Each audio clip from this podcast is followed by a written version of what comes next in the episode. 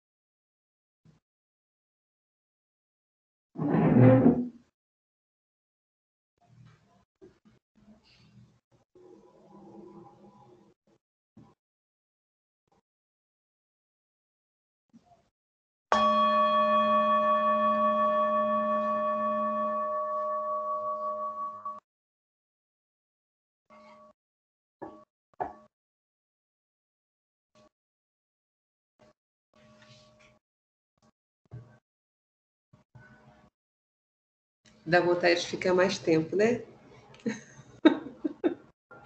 Dá vontade de ficar mais tempo. Então, Carol, você pediu para eu falar um pouquinho sobre a formação? É isso? Então, quando falo em formação, é, vou falar o que que, o que que eu considero como formação. Os passeios que eu fazia de mão dada com minha avó paterna. Eu menina ainda, que caminhava em silêncio com ela. Hum, trocávamos algumas conversas, mas em silêncio. É, acordar com a mãe tocando piano todos os dias de manhã cedo para que a gente saísse da cama. Ela era o nosso despertador muito chique. Uma grande pianista e acordava a gente dessa forma. Poder é, entrar para a escola só com seis anos de idade, cinco para seis anos de idade. É, a primeira infância toda voltada para filosofia, artes plásticas, pintura, música. É, eu acho que isso foi uma faculdade, eu não sabia. que isso tinha, tinha. Era uma construção muito bonita que estava sendo feita. Ter o merecimento ou a sorte ou o privilégio de entrar para uma escola é, em que tinha como pintor um homem chamado Ivan Serpa, que é um nome aqui no Brasil, esse moço, quase não é falado, um grande pintor.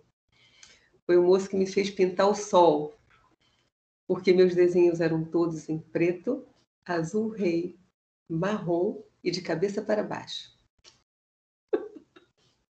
Sem um pedacinho branco no papel.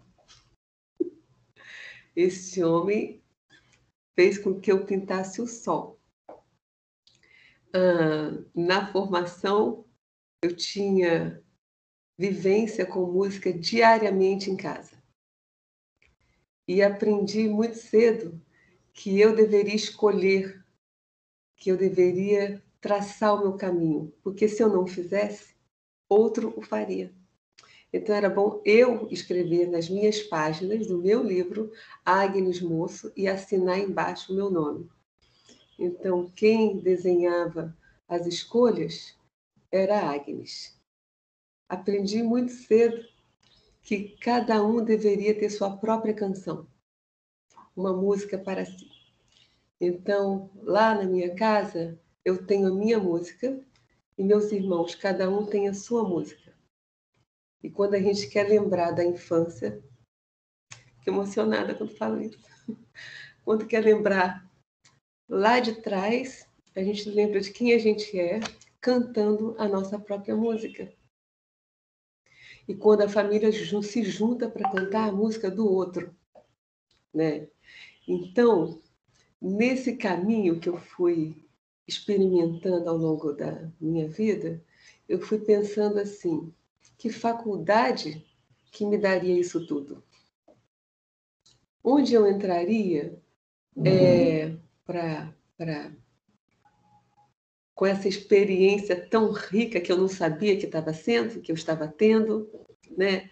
Onde é que eu faria? Eu cheguei à conclusão é assim, eu, eu fiz arte desde cedo, fazia música, queria ser pianista, concertista, e, e, fui me encantando. Aí fui para a faculdade de música e apaixonada por teatro.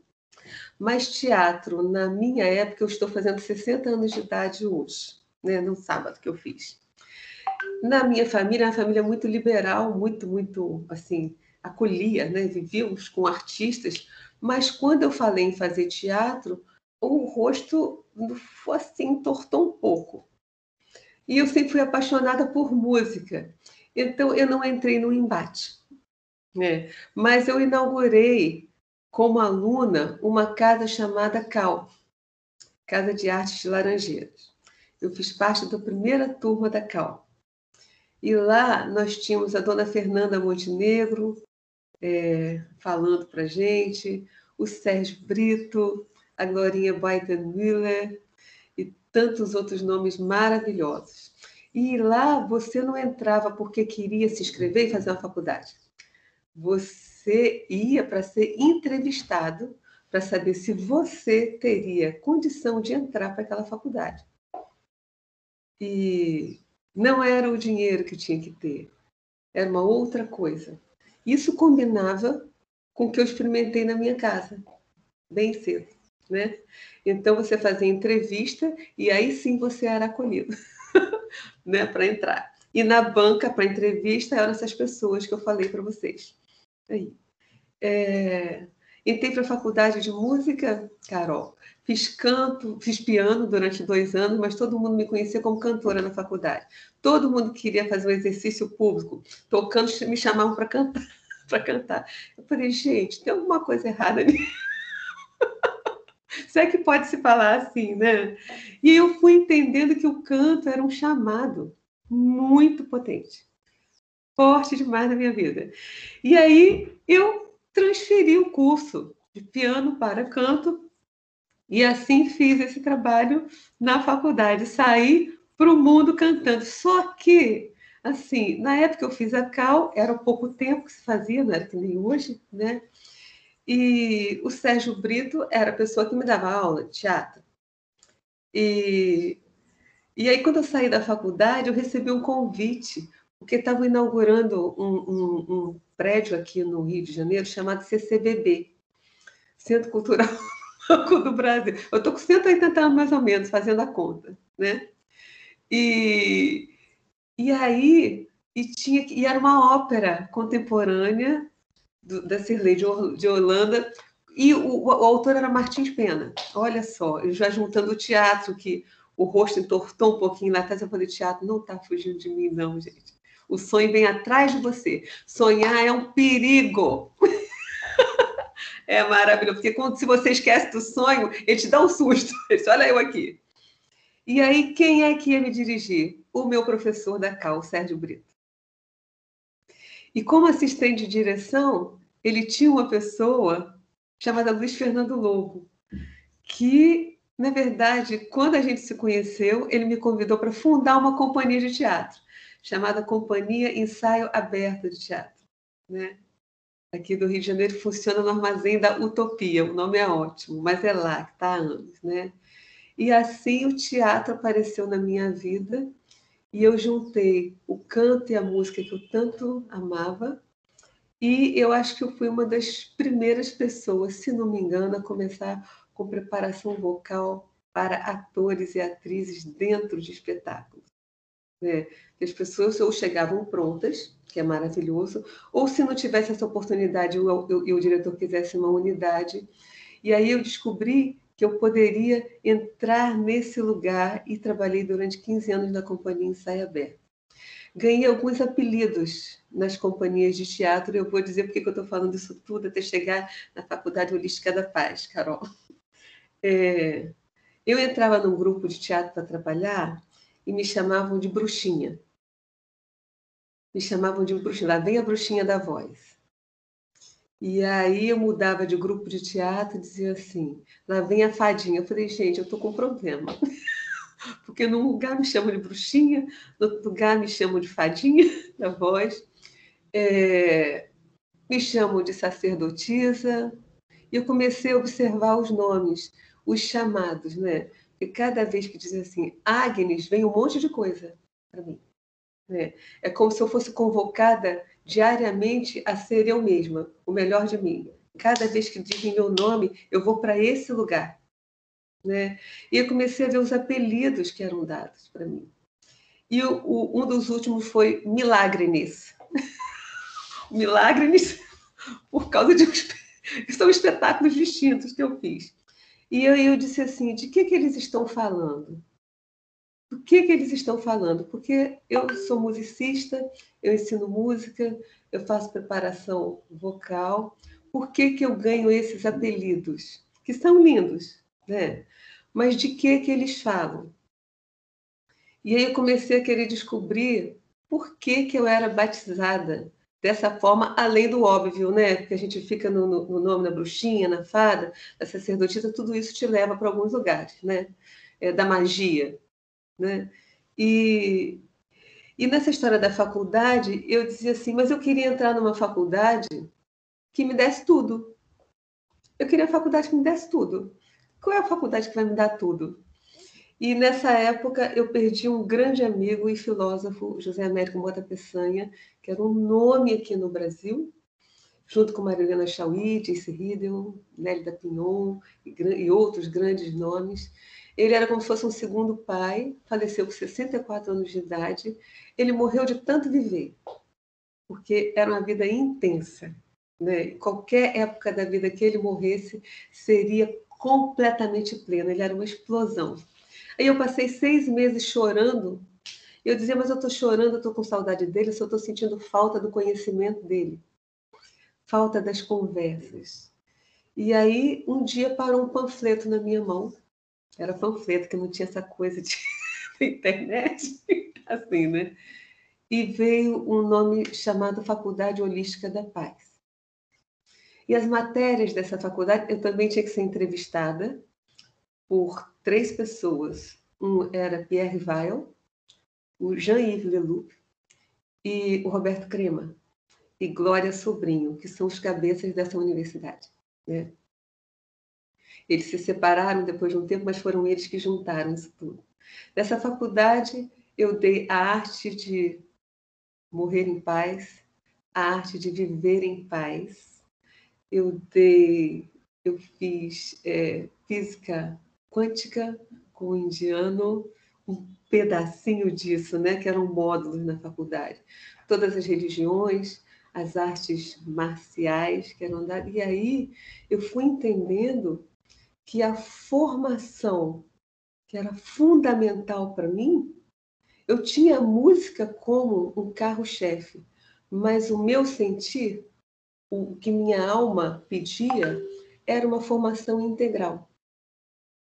E era preciso olhar para para o ser humano, era preciso olhar para a alma, era preciso fazer um caminho na própria direção para que a expressão tivesse vida, verdadeiramente. Né? A fala e a voz cantada. Né? É, palavra é uma coisa tão forte que eu costumo dizer que eu, eu não me lembro de ter assistido o Sermão da Montanha mas deve ter sido maravilhoso. Porque era uma força, uma potência na fala, né? Então, assim, é, é, é um caminho de, de é um caminho de, do entendimento de como é que eu poderia é, olhar para mim e me preencher. Então, a, a, minha formação passou por um lugar que foi visitar aquilo que a escola não me dava, aquilo que as escolas não me deram. Eu aprendi a ler, eu aprendi a somar, eu aprendi é, física, química, biologia, foi ótimo. Mas para a vida, para a vida, era uma outra história. Isso faz sentido para vocês? Isso foi porque, assim, isso foi uma experiência para mim. E aí, eu passei a querer saber como é que eu poderia levar isso para os aprendizes que passaram por mim, que passam por mim. Como é que eu poderia dividir isso com eles? Era preciso me lembrar o que eu fazia nos passeios com minha avó. Era preciso me lembrar o que eu fazia dentro da minha casa, porque era lá que estava a minha história, né? E aí eu percebi que todas as nossas brincadeiras, eu era uma pessoa muito boa em taco na rua, de jogar taco. Bandeirinha, em pique. É, é, tinha um pique chamado Polícia e Bandido, não gosto desse nome, mas era. Mas eu ficava sempre do lado dos bandidos porque eu tinha uma estratégia boa e aí a brincadeira durava mais tempo. Né? Então, ali eu descobri que eu já tinha uma direção, uma organização. E, assim, quando sentava para descansar, eu fazia coral com meus colegas. Dez anos de idade que eu tinha. Na rua, eu ensinava música, eu brincava, e eles me obedeciam de forma impressionante. Né? E era, eu era chamada para tomar conta dos filhos dos vizinhos, porque quando eu ficava com os bebês dos vizinhos, eu fazia tudo que eu fazia na minha casa. Então, as vizinhas voltavam e as crianças estavam ótimas felizes da vida. E eu descobri que nossas brincadeiras eram todas muito competitivas. É, você tinha, você entra para jogar o jogo da memória, aquele que tem habilidade visual imensa, ele fica com um montinho enorme, mas os outros, às vezes, que não têm habilidade visual tão grande assim, isso virava um tormento. Isso não era brincadeira, isso era um, né, um desespero. E aí eles cruzavam bracinhos e assim, não, não quero fazer isso não, pode ser outro. Eu, quando comecei a olhar para aquilo, pode ser outro, eu falei, essa brincadeira pode ser melhor. Eu não sei o jeito ainda. E aí eu descobri a metodologia colaborativa. Né? E aí eu fui fazer uma formação em jogos colaborativos, jogos cooperativos. O que eu não sabia muito é que só oito anos atrás já era a virada de uma chave para a educação do nosso tempo. Era a virada de uma chave para um novo viver. É, e quando a Carol falou no tema pedagogia da paz, eu fiquei pensando, é assim, no, no tempo difícil que a gente está vivendo, é, nas coisas tão, tão difíceis que cada um de nós tem certeza passa com as famílias, né, com relação a esse vírus que é democrático, que ele não ele, ele entra em qualquer cantinho, né? E eu fiquei pensando é, como eles cantaram a pedra disso lá atrás na metodologia colaborativa, do novo viver, ou o mundo será colaborativo ou não será nada. Né? Ah, na Unipar dizer ou será holístico ou não será, porque é, é preciso olhar não para o ganha-perde, mas para o ganha-ganha. Então, o que, o que vem nessa, nessa, nessa nova ordem né, é o ganha-ganha. E a gente está vivendo assim acho que o limite disso está ficando muito claro, muito nítida a desigualdade, né?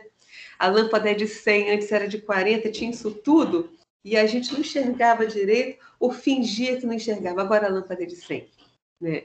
E, e, e isso está para todos. Então, quando eu penso na, na, na pedagogia da paz, eu passo por um lugar que é o da escuta, que é o do olhar. É, nós, pelo menos eu na, na escola, fui criada para ter resposta pronta. O professor pergunta e você precisa, precisa responder, você precisa saber. E é preciso acolher a fala, deixar fazer sentido no seu coração para você conseguir é, é, conversar, versar com o outro. Né? E tenho o privilégio de trabalhar com o neném. Né? Eu tive, eu, eu estou tendo o privilégio de ver uma criança conhecer outro ser do seu tamanho. Crianças que não conviviam com crianças, dando de cara com outro ser pequenininho, igual a... né? E assim, é um novo aprendizado, é um novo, é um novo lugar. É, nesse caminho, eu fui montando, quer dizer, já tinha uma escola, já tinha um trabalho que vem sendo sedimentado, porque eu estou aprendendo sempre, né? Nessa, nesse portal que se abriu, que chamo de pandemia. Nesse portal, eu entendi que eu poderia ultrapassar as quatro paredes da escola e chegar em qualquer país, em qualquer lugar. Então, como você conseguir levar esta amorosidade, a diversão, a brincadeira, o amor o despertar né, das habilidades e talentos através de uma telinha. Através disso aqui. Acho que esse é o desafio. Tenho certeza que Carol passa por isso também, né, Carol? Nesse lugar. É, e aí, como conseguir levar todo esse caminho de dentro de, de, de sala de aula para, para essa telinha aqui. No meu caminho com os bebês, eu tenho respeito profundo. E quando eu falo bebê, gente, estou falando sim, tá bom, de bebê de dois meses de idade, mas estou falando de crianças há mais tempo, como eu. Crianças há mais tempo, como vocês, porque nós só, só somos, é, temos mais tempo de vida aqui nesse, nesse, neste momento de nossa vida no planeta, né? Mas, assim, todos somos crianças, então, quando eu recebo alguém, quando eu acolho alguém, o que vem para mim é o grande mestre que está chegando. Não sou eu só que tenho para trocar o meu caminho com o outro, né? Mas assim, de, de, ensinar, mas de aprender junto. Né? Paulo Freire dizia uma coisa que eu gosto muito: eu não tenho método de ensinar, eu tenho método de aprender. Então a gente aprende junto. E quando a gente recebe uma criança, que vem completamente disponível para tudo, ela me lembra que eu, quando comecei a minha caminhada aqui, que eu tinha isso. A disponibilidade, a não crítica, a abertura, uma inocência, um, um, um, um estar pronto para o jogo o tempo inteiro. E quando a gente fala de paz, de pedagogia da paz, ela começa dentro da gente, dentro de cada um. Não adianta eu pensar em paz para o mundo se isso não começar dentro de mim. Então, pensar em construir potinhos de paz, recipientes de paz, dentro desses pequenininhos, dentro das crianças, e eles terem ciência e a clareza de que eles, eles vão se completando, que era a sensação que eu tinha, né? que ainda estou nesse processo, né? mas cada vez que eu ouço o nome Agnes, Alessandra, Carol, isso tudo, a Carolina, isso tudo é como se você fosse sendo chamado e convidado o tempo inteiro a olhar para essa esse lugar da inocência, esse lugar da disponibilidade e da ação, porque a criança ela não descansa sentando e pensando na vida. Ela vai brincar. Então, nós vamos brincar de. A pergunta é: nós vamos brincar de quê? nós vamos brincar de quê? Com o que, que a gente vai brincar? Quer brincar comigo? Porque quando você, quando você pensa, vou trabalhar, vou isso, vou aquilo, toma um lugar, um peso que dá um desconforto dentro. Mas quando se diz assim, vamos brincar de quê? O olho acende. Né? Então, quando eu penso na paz, eu penso na construção, na, na, na, na revisitar esse lugar do pequenininho. Né? E quando você tem a chance de estender isso, de poder caminhar nesse lugar sem se perder dessa sua criança interna, sem se perder desse lugar, você cresce adquirindo o conhecimento, recebendo as informações sem se perder de você. Eu acho que, que para mim, o que, é mais, o que fica mais forte é quando você canta um cânone, quando, quando você canta a mais vozes e você tem a clareza e saboreia que você está fazendo e recebe a estrutura inteira que está ao seu lado. Então, você poder abrir a boca com muita gente junto com você, sabendo que cada um é um. Ali não é uma massa cantando, ali é cada um capaz de dar um passo à frente solar. Então, você é, é, fornecer possibilidades de você estar diante de grandes solistas que cantam em coro. Isso é de uma potência imensa. Isso revoluciona. Isso aí muda um lugar dentro, primeiro, de você e no entorno. Uma menina me perguntou assim: como é que eu, como é que eu faço para levar a felicidade que eu tenho aqui, dentro da escola, para o resto do mundo? Porque aqui é o mundo real, lá não é o mundo real. O mundo real para ela, que ela cresceu ali dentro. Aqui é o mundo real, lá não é. Eu disse, mas a realidade é aquilo que a gente projeta. Então a realidade está dentro de você. Então, se você tiver isso dentro, é claro que na sua tela para fora vai reverberar isso. Então, você cultivar isso em várias pessoas, em várias crianças, quanto mais gente acessar esse lugar, a tela a ser vista vai ser essa aí. A pintura muda. Eu acho que a gente está virando essa chave, estamos tendo o privilégio de passar por essa mudança, mudança de frequência no universo. Alguns encarnados, outros desencarnados, mas estão passando pela mesma mudança. Né? No meu jeito de, de, de sentir a vida, de perceber. Então, a gente está nessa mudança, a gente está gerando uma chave. É, e muito curioso que no momento em que a gente gira essa chave, todos nós temos que nos recolher. Todos nós temos que ficar dentro da nossa casinha, literalmente.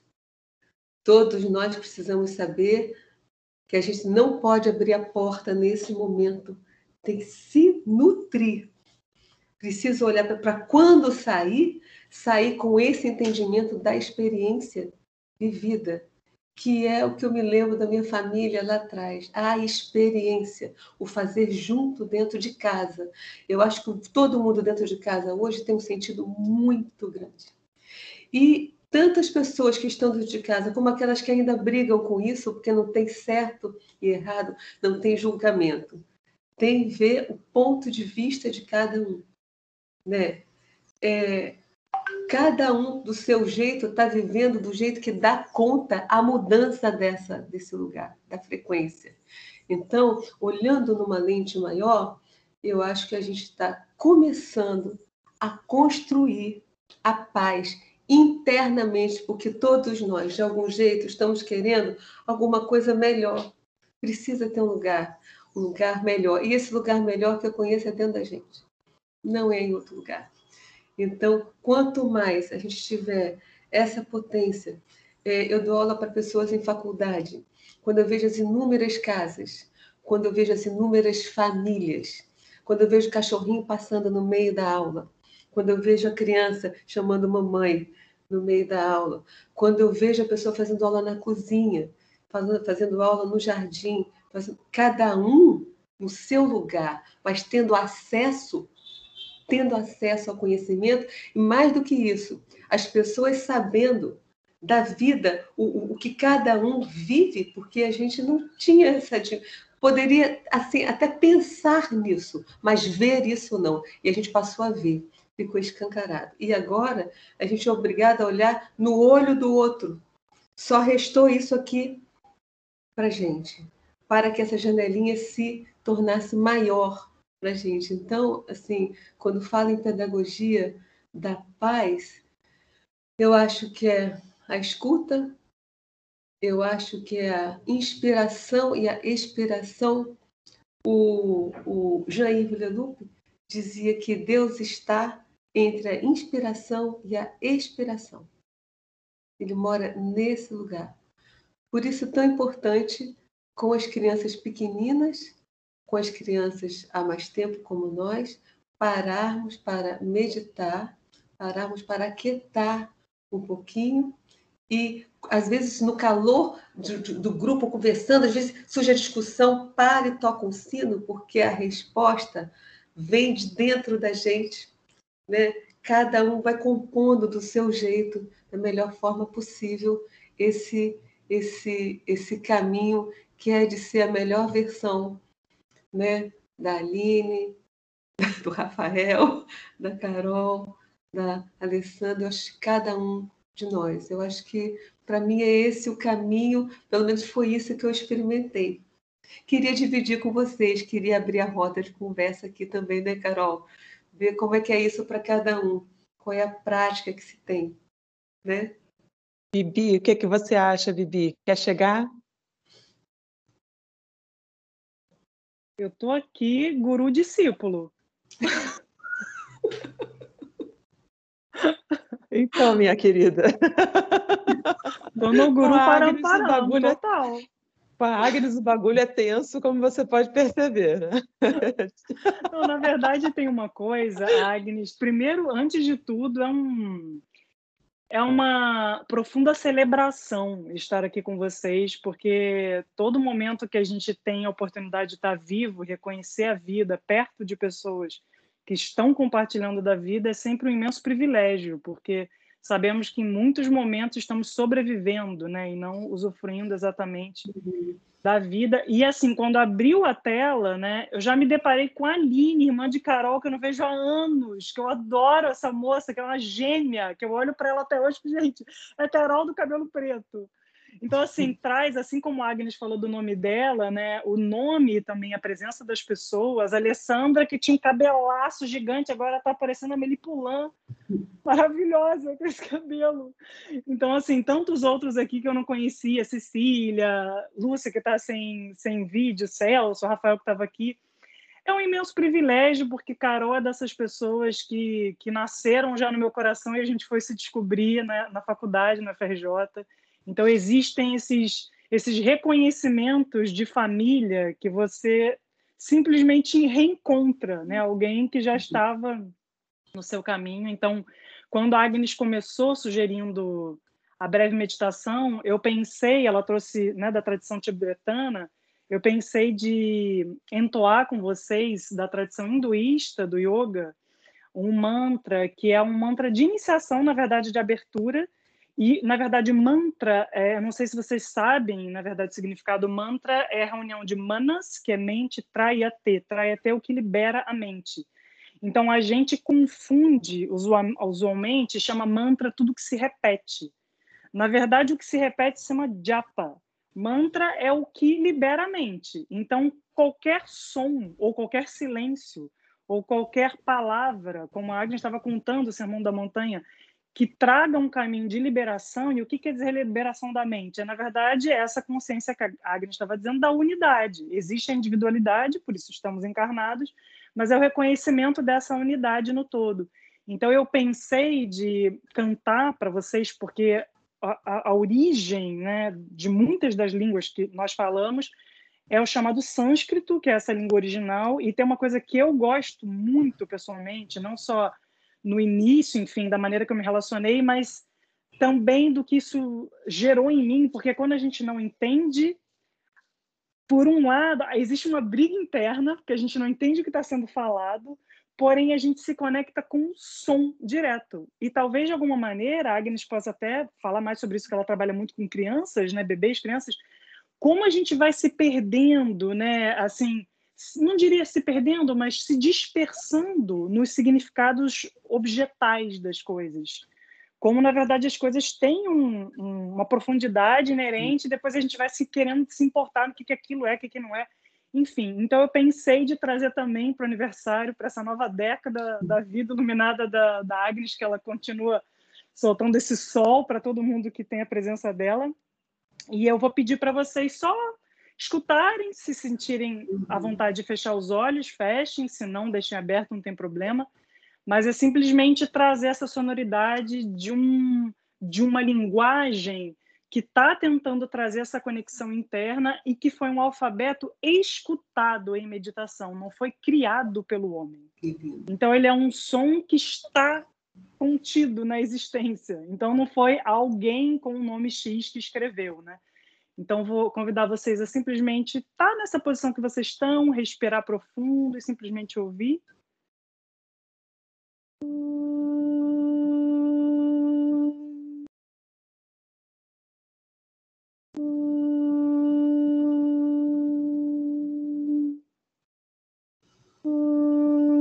Gajananam Bhutaganadi Sevitam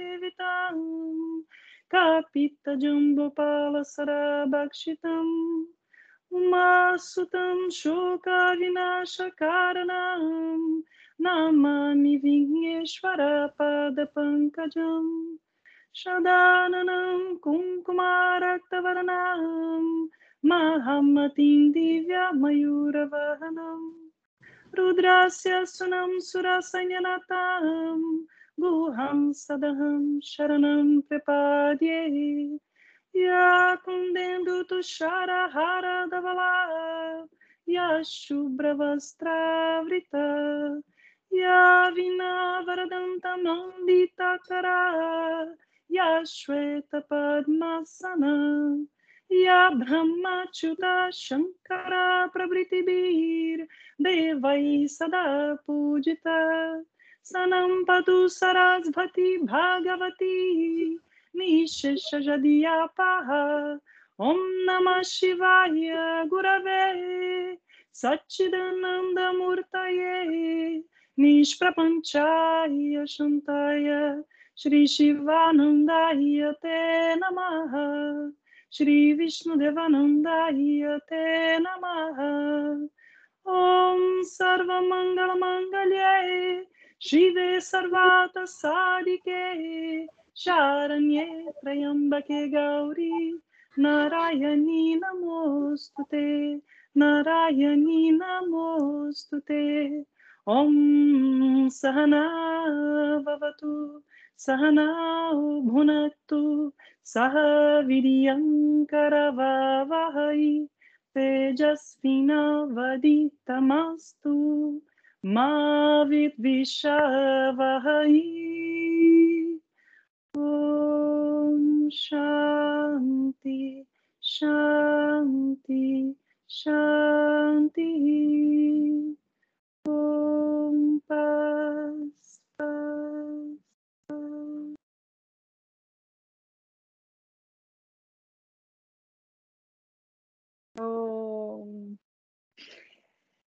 Tem uma, uma coisa que, enquanto a Agnes estava falando, eu acho que pedagogia no caminho da paz é, é, a própria existência, né? E eu acho que não tem como, independente de acreditarmos que somos ou não professores ou estudantes, ou que papel temos, assim. E existe uma coisa que eu acho muito linda, que é não existe a gente sentir e transmitir passividade ou paz ou amorosidade sem a gente ter a consciência da humildade. Porque na realidade, grande parte, né, a nossa oportunidade encarnada de sermos indivíduos e nos desenvolvemos em todos esses sonhos que a Agnes estava comentando, ela também nos traz um outro lado, que é o apego em relação a nós acreditarmos que somos superiores. Então, é uma questão de sobrevivência, né? Agnes que mexe muito com, com criança, Aline que tem filhos, outras pessoas aqui também que têm filhos. Existe uma, uma analogia que é muito profunda, né, para mim, estudada muito na, enfim, na psicanálise, que, na verdade, originalmente você vem de um ventre, então você vivencia a sua existência num corpo único, mesmo você tendo dois corpos. De repente existe essa separação. Então a vida inteira, e eu não estou nem dizendo de coisas é, espirituais, estou comentando até fisicamente mesmo, assim, a gente está querendo ir de encontro de volta a esse corpo único que contém as unidades. Então, enquanto a gente acreditar que somos é, superiores ou que podemos sobreviver sozinhos, isso a própria genética demonstra que não é assim. Então, não precisamos nem discutir é, de assuntos, quer dizer, não precisamos que eu digo, maravilhoso se discutirmos, mas não precisamos nem entrar em assuntos um pouco é, é mais originais ou diferentes do usual, né? Então, eu acho que quando a gente a todo momento, em cada situação da vida, assim, tem a oportunidade de sempre pensar não, não apenas, claro, no positivo, nas coisas que estamos buscando e construindo, mas em tantas coisas a cada segundo que fazem parte de equívocos ou aprendizados que a gente faz a todo momento, saberemos que os outros também estão tendo a oportunidade de estar equivocados e aprender. Então, eu acho que pedagogia e paz seriam sinônimos, né? Deveriam ser sinônimos, porque na verdade a consciência do aprendizado constante ele deveria gerar de fato uma sensação pacífica e de encontro, né? De eu encontrei o meu lugar original, porque o lugar original é de aprendizado. Estamos aqui, Agnes falou, eu estou falando, depois Carol, enfim, mas cada rosto, cada um de vocês ou cada uma das pessoas que verão depois ou que também não verão, têm a sua história, estão passando pelo caminho.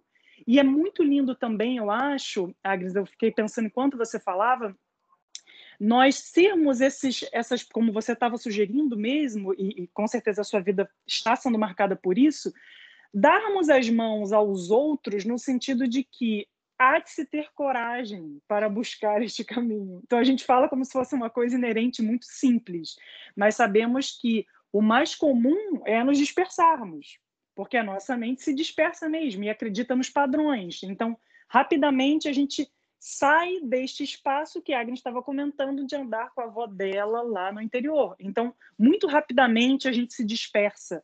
Mas é lindo porque a gente tem eternamente, literalmente, a oportunidade de retornar e retornar. Então, eu acho que a pedagogia ela é um, um eterno caminhar para um retorno original. E a paz certamente é assim também. Então, eu acho que é lindo, assim, porque os espaços quem tem, tem essa abertura e quem tem já está nessa busca, e certamente todos que estão aqui estão nisso, assim, é muito lindo ver que existe uma disponibilidade de cada um de estar aberto, de ouvir e de se colocar e de estar presente. Então, isso é maior, o maior ganho, né? Assim, como é a tal da celebração da vida que eu comentei, assim, a gente se dispor a estar presente, estar junto e a ouvir, como a Agnes falou, e também saber que a gente não vai ouvir muitas coisas, mesmo querendo ouvir porque em cada momento da nossa existência a gente está passando por um por um momento, por um estágio, por um aprendizado. Então é muito lindo também, não só o percurso todo que a Agnes falou, mas para mim pessoalmente é sempre lindo escutar alguém. Eu tenho 38 anos, a Agnes tem 60, completou 60 no sábado. Mesmo que cada pessoa tenha sua história evolutiva, espiritual, musical, artística, a idade também é um grande aprendizado. Então, assim, eu, eu fico sempre muito feliz a minha vida inteira. Eu tenho um pai músico, Egberto Gismonte, minha família inteira é de músicos. A música é, assim, o ar que a gente respira. E desde criança eu não tive essa convivência, infelizmente, Agnes, com meus avós. Meus avós faleceram antes de eu nascer, minhas avós faleceram muito cedo. Mas a gente sempre teve esse hábito de ficar sentadinho ouvindo aprendendo, apreendendo, escutando. Então é muito lindo você perceber também, né, que quem fala tá também reverberando e a coisa do palco, todo mundo aqui que lida com palco, gente, toda vez que eu estou no palco eu fico assim, que coisa mais milagrosa você está compartilhando de um espaço aqui, digamos, nós estamos aqui com 10, 20, 30 pessoas, num público de 100, 200, mil, 5 mil, como assim? Estão todas aquelas pessoas dispostas a estar com você e a mergulhar com você. Então, cada um vai te dando a coragem de você continuar esse retorno à casa, que é um processo para frente, mas também um retorno à casa. E no meu caso, só falando um pouquinho, foi muito através da música. Minha família, como eu comentei, sempre muita música. Minha mãe é atriz, então a arte a arte ela sempre foi o veículo, né? A música ela não é uma coisa separada da vida na minha família. Ela, ela é o meu pai fazia assim tabuada com canções para a gente decorar. A Agnes estava comentando da coisa das crianças. Eu aprendia francês com musiquinha que meu pai fazia, entendeu? Então era uma coisa assim muito era muito natural, era estar no carro e ele botar rádio Mac e você ficar que instrumento é esse? Aí você tenta descobrir. Então, depois você vai descobrir que aquilo ali é uma pedagogia, né? É um processo pedagógico, mas na verdade você está vivenciando a vida que é a própria pedagogia, né? Então é muito lindo e percebendo e tendo a oportunidade ao longo né, dos meus 38 anos, certamente os 60 da Agnes e os tantos aqui das pessoas que estão, da gente também encontrando e reencontrando essas pessoas, tipo comentei com a Carol, que aí você se lembra, ah, olha, isso aqui me reconhece em algo, eu tenho um reflexo de quem eu sou, e aí eu passo a ter um pouquinho mais de coragem de seguir. Então, eu acho que não só esse encontro de hoje, o trabalho da Carol há tantos anos, entendeu? É a primeira vez que eu tenho a oportunidade, que bom, né, Carol? De estar no inverno, estar aqui virtualmente, porque essas oficinas, esses encontros que a Carol faz há tantos anos, são pérolas, né? Na verdade, assim, são pérolas e certamente vocês que estão aqui já têm um histórico de relação com ela e certamente são pedras preciosas que já estão ali brilhando e jogando brilhos nos outros. Então, agradeço demais pela oportunidade de estar aqui nessa segunda-feira nessa manhã, compartilhando e aprendendo, e escutando e vendo vocês aqui. Muito, muito obrigada.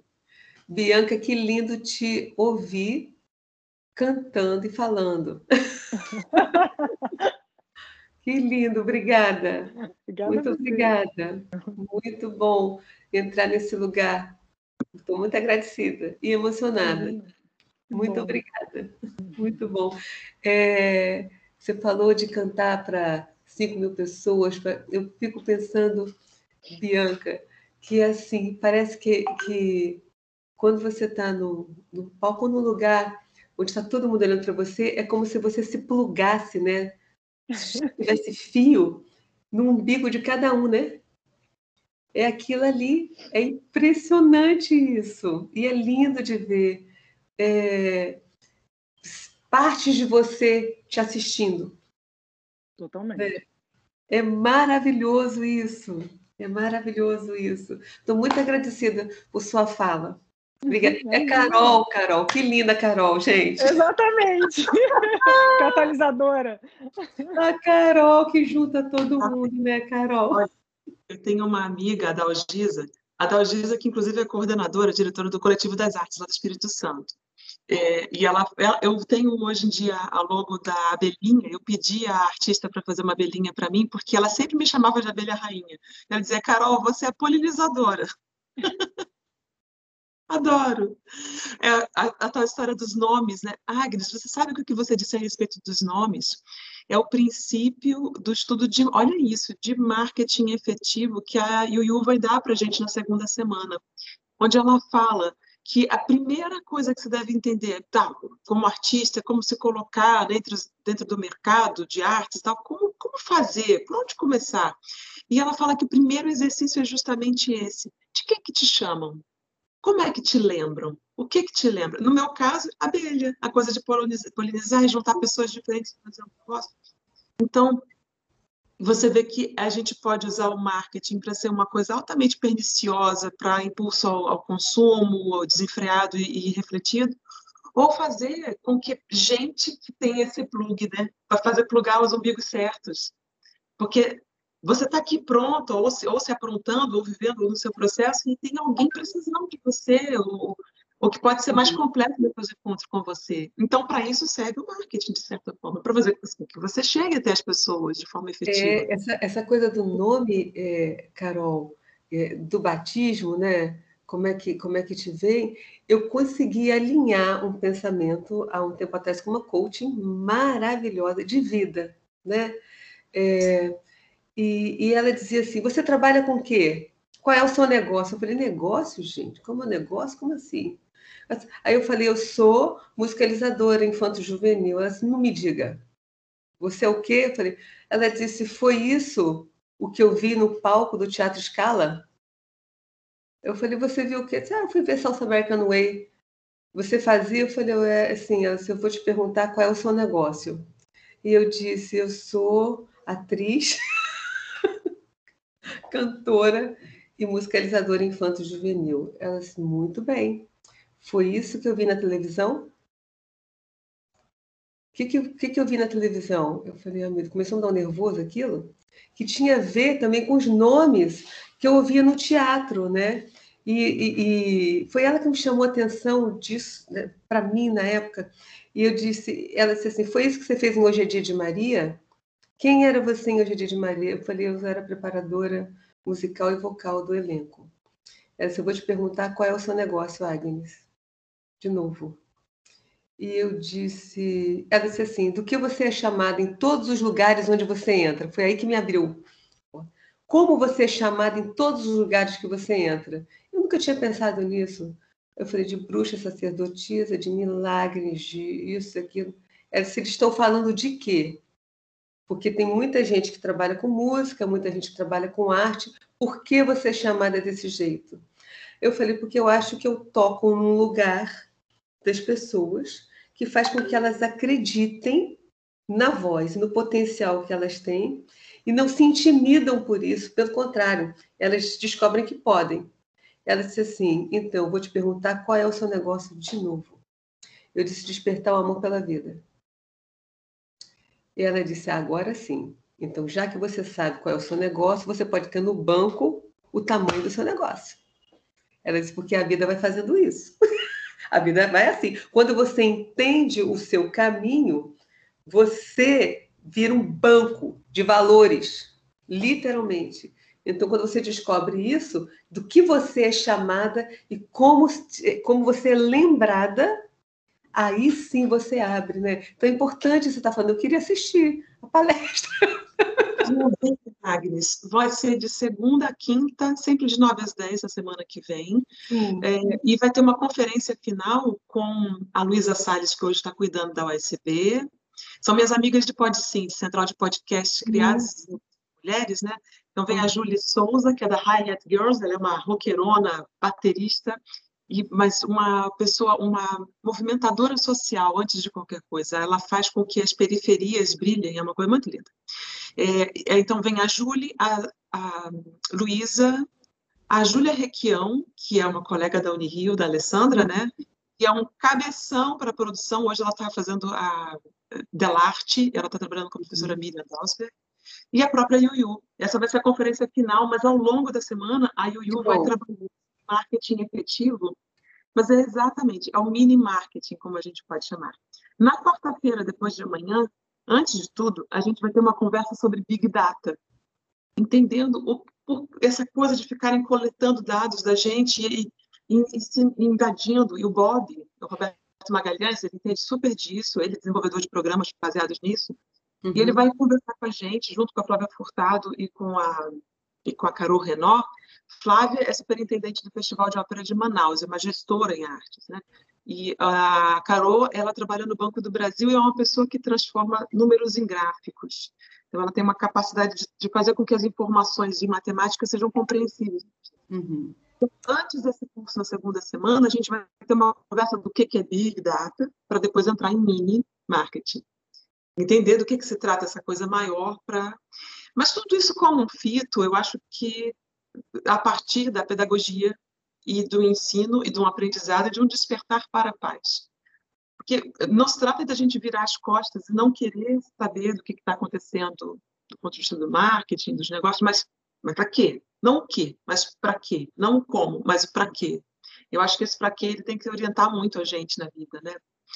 Gostaria de sugerir que vocês, Cecília, Atoshi, Aline, Lúcia, Celso, Aline, querem contribuir? Vamos abrir a roda?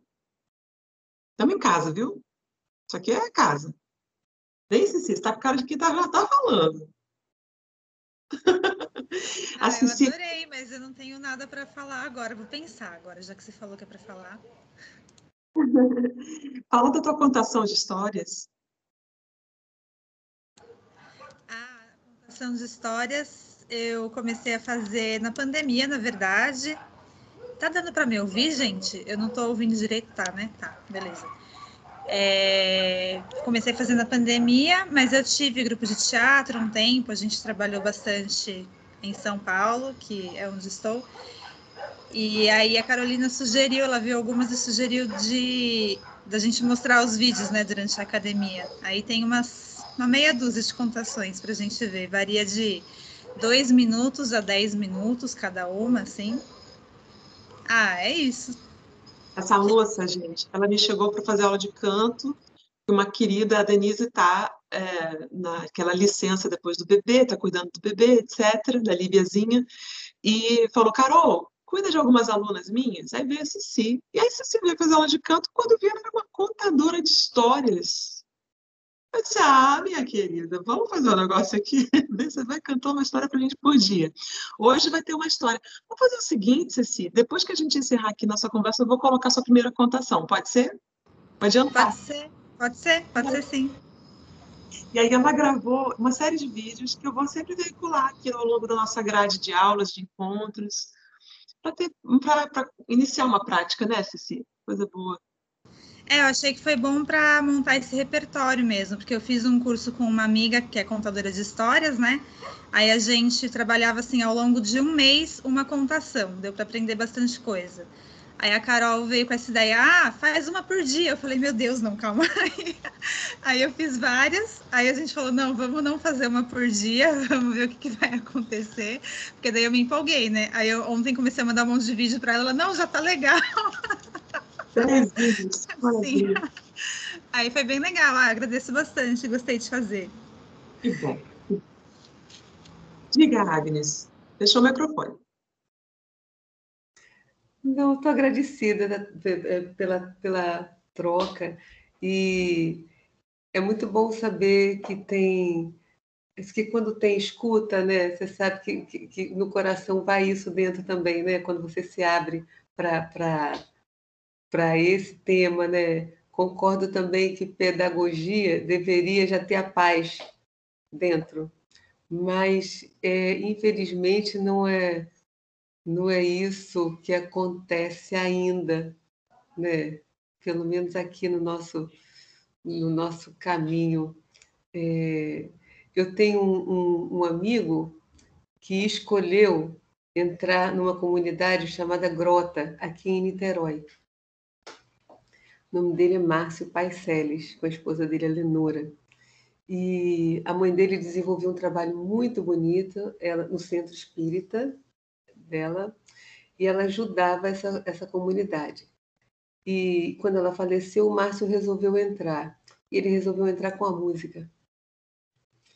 É, e que eu me lembrei disso agora porque eu ouvia, morando na casa da minha mãe, na época lá em São Francisco, é, eu ouvia tiroteio na comunidade, eu ouvia os bailes com música muito alta, e o Márcio entrou e foi ensinar violino, violoncelo, contrabaixo. E hoje o que você ouve nas ruas de Niterói, não é na comunidade, nas ruas de Niterói, são esses jovens tocando. Você não ouve pessoas da classe dita média classe média ou classe, porque a gente ainda divide, né? São as castas nossas aqui, né? Você ainda tem isso, você não ouve tocando na rua. Mas esses jovens, eles ganharam as ruas, literalmente. É, e, e para mim, quando eu escuto um violino ou um violoncelo tocando, eu lá dentro digo assim: Márcio plantou, a Lenora plantou, tem mais um, mais um, mais dois, mais três, mais mil jovens, enquanto tiroteio acontece tocando Beethoven, tocando Mozart e tentando, se protegendo é, disso. Então, assim, esse e tem muita gente fazendo coisa linda nesse sentido, né? Então, é, eu estou percebendo que essa pedagogia da paz ela pode até vir de dentro das escolas, mas ela está vindo de outro lugar, de outra ordem. É. Eu acho que está vindo da, da arte. Eu fui chamada para dar uma palestra na comunidade da Rocinha, agora no fim de julho, para professores de balé de crianças pequenininhas. Da musicalidade. Então, eles estão chamando para quê? O que, que eles querem? Então, são pessoas que já entenderam eles entraram em outro lugar, que é por aí o caminho para essa construção. Né? A música ela não pede licença, a música é igual à água. A água, ela, ela entra. Quando ela tem que entrar, você não tem nada segura. E a música tem este lugar. Na antiguidade, quando os reis, quando os imperadores queriam saber como o povo está, estava, eles pediam a um homem para ouvir o que estava sendo cantado. E através da música que era cantada, ele sabia como é que como é que estava né, o nome dele, como é que estava o, o, o lugar, o país. E, e se a gente olhar para o que é cantado hoje, aqui a gente entende muita coisa, sem crítica de certo e errado, mas você perceber assim para onde que as pessoas estão olhando, o que, que para onde, o que, que elas querem, né? É, e, e, eu acho que esse lugar que o Márcio acessou que é um lugar que tem, graças a Deus, muita gente entrando e é onde essa pedagogia começa a ser a nutrir a alma.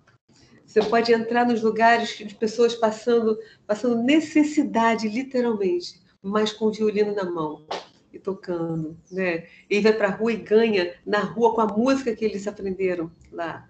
Entrou agora para a Unirio uma, uma, uma, moça que foi de lá e passou e foi aprovada. Tem gente na Europa que vai, sai para tocar e volta para ensinar.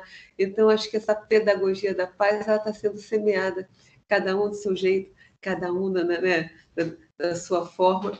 Os artistas, de uma forma geral, se mobilizando para isso. Então, acho que é esse o caminho. A gente é formiguinha, né? Cada um de nós aqui. É fazer. Tem uma, tem uma, uma ONG que eu gosto muito chamada Uma Gota no Oceano. Eu adoro o nome que eles escolheram. Porque são, é uma ONG feita é, é assim, tem ativistas, tem artistas, tem e, e jornalistas, e a gente vai vendo assim acontece alguma coisa no país, eles vão lá de pouquinho, eles vão nutrindo, nutrindo, e a uma gota no oceano. Então, nós que sejamos gota, não é isso? Gotinhas para nutrir, nutrir cada vez mais, é, pelo menos o entorno da gente, né? E aí isso vai potencializando. É isso, Carolzinha. É isso. É isso. Meus queridíssimos, minhas queridíssimas, dois queridíssimos. Gente, é, eu acho que a gente está muito bem conversado, né?